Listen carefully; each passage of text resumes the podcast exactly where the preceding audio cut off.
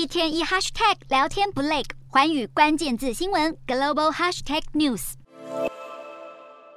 白宫在十号确认，美国总统拜登跟中国国家主席习近平将在十四号的 G20 峰会场边进行双边会谈。拜登自从上任后，曾与习近平通话五次，包括视讯和电话通话，但这次会是两人第一次面对面对谈。拜登上任后至少四次表态，美国会为台湾出兵，协防中国入侵。他虽然没有正面回应是否跟习近平表达这样的立场，但也表示会明确画出各自红线，在与习近平对话时不做任何根本性让步。白宫指出，拜习会对谈的主要事项除了台海问题，还有美中如何管理双边关系、中国长期的人权侵犯行为、经贸议题与俄罗斯跟北韩等等。双方也预料讨论跟气候变迁有关的合作。白宫官员也透露，美方会与台湾简报拜习会的结果，但也表示这次的会谈目的不是出于对具体协商的期望，所以会后将不发表联合声明。